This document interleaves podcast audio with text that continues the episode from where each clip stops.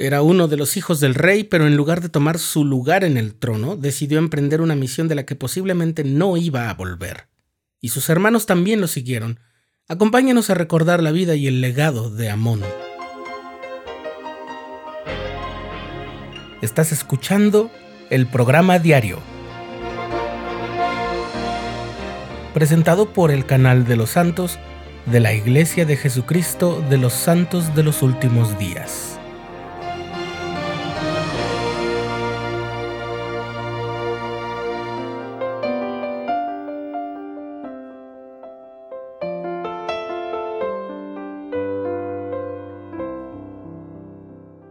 La literatura, el teatro, la poesía, el cine y en fin esa inabarcable biblioteca de relatos que tiene la humanidad está llena de historias y cuentos en los que un protagonista de origen humilde, Después de muchas aventuras, trampas, enemigos y grandes golpes de suerte, logra hacerse un lugar entre las clases más privilegiadas, ya sea porque obtuvieron un tesoro grandioso que les dio acceso a la vida próspera, o porque descubrieron que pertenecían a una familia acaudalada de la que habían sido separados, o porque habían vencido los desafíos impuestos por un antagonista envidioso.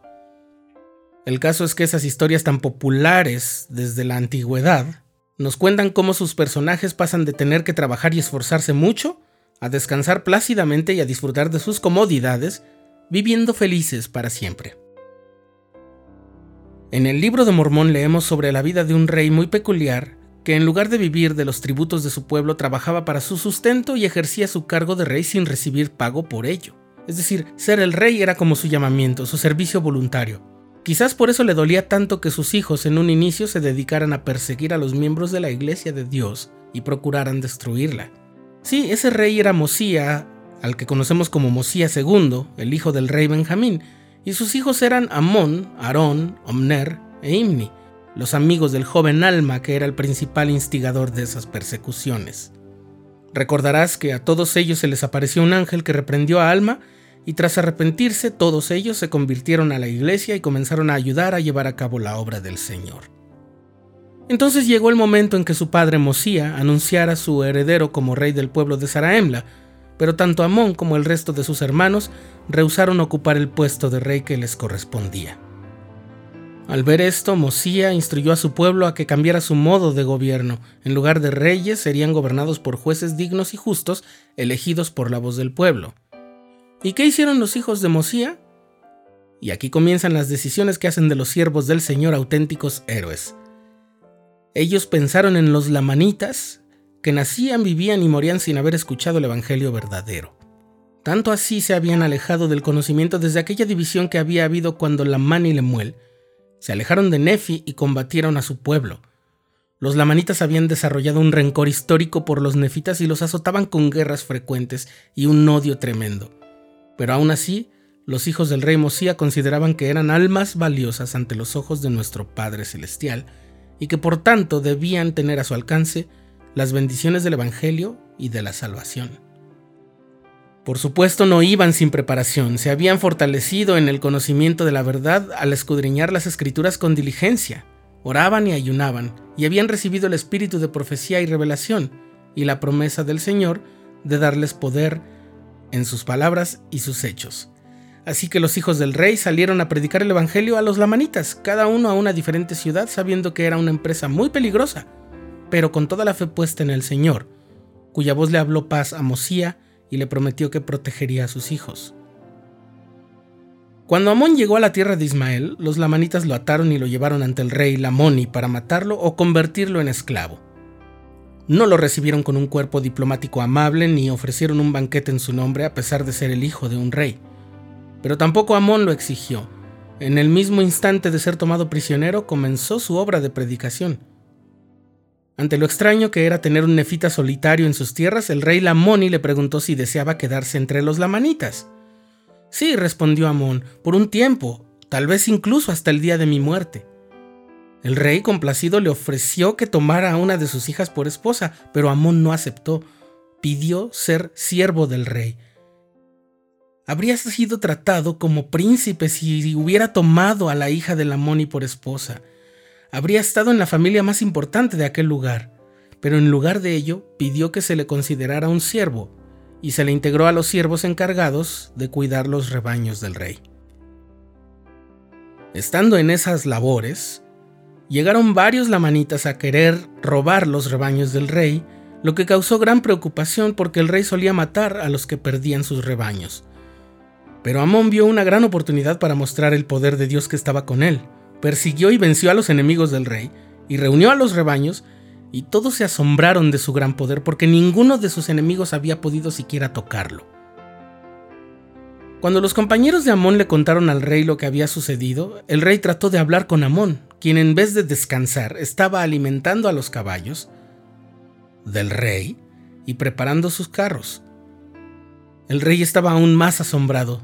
Él dijo, Este siervo se acuerda de todas mis órdenes para ejecutarlas.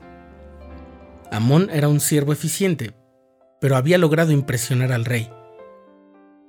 El rey no había podido ignorar el poder que se manifestaba a través de Amón, así que lo mandó llamar y le preguntó cómo es que era tan poderoso. Amón le explicó entonces que Dios estaba de su lado y que todo lo que deseara el rey que fuera justo y recto podría hacerlo por el poder de Dios. Entonces el rey, conmovido, preguntó, ¿Eres tú el gran espíritu que conoce todas las cosas? Porque Amón había percibido sus propios pensamientos. Amón le dijo entonces que no, pero que Dios a quien él servía era la fuente de todo su poder y la fuente de la vida y la salvación. Para este momento el rey Lamoni estaba tan impresionado que le dijo a Amón que le concedería todo lo que deseara. Estaba dispuesto a darle su reino, a ser sometido por él. Amón ahora tenía la gran oportunidad que buscaba. Solo le pidió que escuchara el mensaje. Así le predicó al rey sobre Cristo y el plan de salvación y el rey, dominado por el Espíritu Santo, cayó como inconsciente y para la angustia de su esposa la reina y de algunos de sus allegados, parecía incluso que había muerto.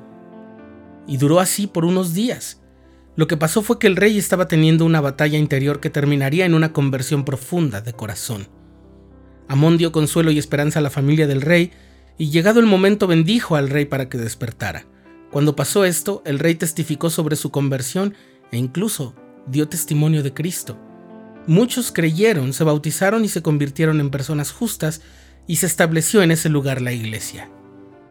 Después de ello, Amón acompañó al rey a la tierra de Midoni, donde vivía el padre de Amoni, y de cuya jerarquía dependía su propio reino. En el camino se encontraron con ese rey padre de Amoni, y al verlo con Amón, lo reprendió por relacionarse con nefitas.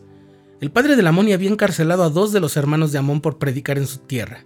Bien, pues eventualmente Amón también le enseñó el Evangelio al padre de Amoni y éste se convirtió. Por supuesto, Amón salvó a sus hermanos y cuando por fin se reunieron después de muchos años compartieron todo lo que habían hecho, enseñado, sufrido y cosechado. Después de esto, Amón no abandonó a sus conversos. Se preocupó por su bienestar y su seguridad e incluso propuso que los pueblos que habían sido convertidos se fueran a vivir a Saraemla, eran lamanitas que, arrepentidos de la iniquidad en la que habían vivido y ahora como miembros del pueblo del Señor, tomaron sobre sí el nombre de Antinefilei, aunque entre los nefitas eran conocidos como el pueblo de Amón o Amonitas. La obra de Amón todavía siguió. Se reencontró con Alma y emprendieron una misión entre una parte del pueblo nefita que se había comenzado a desviar del camino recto. Se hacían llamar soramitas y, en fin, dedicó el resto de su vida a predicar el Evangelio de un modo valiente y decidido. Este príncipe, hijo de un rey, que tenía el derecho de heredar un trono y de gobernar un pueblo, prefirió bajarse de él y predicar el Evangelio e ir hasta las regiones más insospechadas y los pueblos más peligrosos para hacer llegar el mensaje de salvación a todas las almas. Y por esa razón, Amón es nuestro héroe de las Escrituras.